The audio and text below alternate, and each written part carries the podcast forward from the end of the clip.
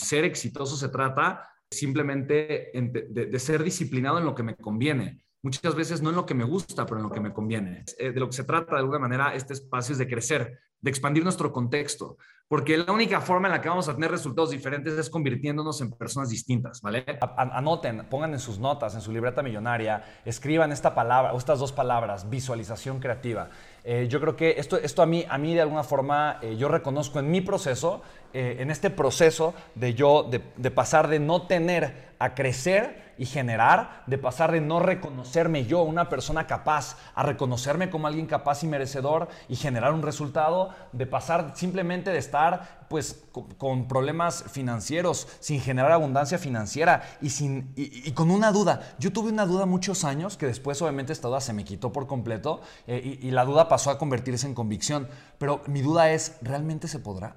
O sea, ¿realmente alguien que no tiene podrá?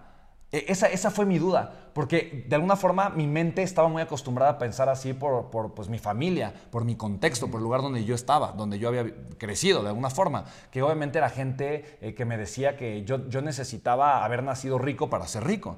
Y entonces yo, yo dudaba de, ¿será? Yo escuchaba gente que tenía eh, historias de éxito y que compartían. Yo no tenía y ahora tengo idea. ¿Será? ¿Estarán mintiendo y tal vez siempre tuvieron o, o, alguien les dio? ¿Me explico? Porque yo no tenía y yo no lo veía real en mi vida. Como yo no lo veía real en mi vida, eh, me costaba muchísimo trabajo incluso creerlo de otras personas. Y yo me doy cuenta que eh, solamente es un tema de mentalidad, es un tema de contexto.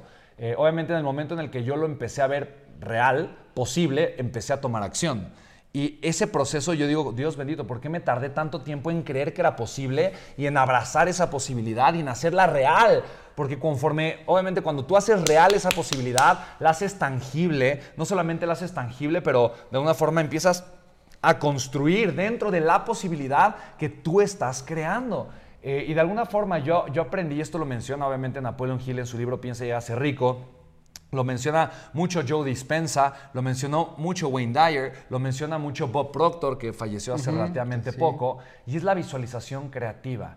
Y la visualización creativa te la voy a explicar, eh, obviamente, como proceso, eh, y es algo que si tú has estado en algunos eh, eventos en vivo conmigo, eventos largos, no solamente conferencias cortas, lo has vivido definitivamente, y de alguna forma es comenzar a entrenar tu mente a ver algo diferente. Se llama visualización creativa porque estoy creando a partir de lo que estoy visualizando y porque estoy siendo creativo a partir de lo que puedo ver, ¿no? Lo que puedo ver no con mis ojos, pero con el ojo de mi mente, que así le llaman nuevamente muchos de estos expertos. Y la visualización creativa simplemente es poner en mi mente lo que yo deseo que sea verdad. No quiere decir que de alguna forma eso lo vaya a materializar. Lo que sí quiere decir es que mi cerebro se acostumbra a creer que merece algo mejor a pensar en algo mejor, a aspirar a algo más grande. Y si mi mente está acostumbrada a ese tipo de pensamientos, entonces mis acciones van a ir de acuerdo a lo que yo estoy pensando constantemente.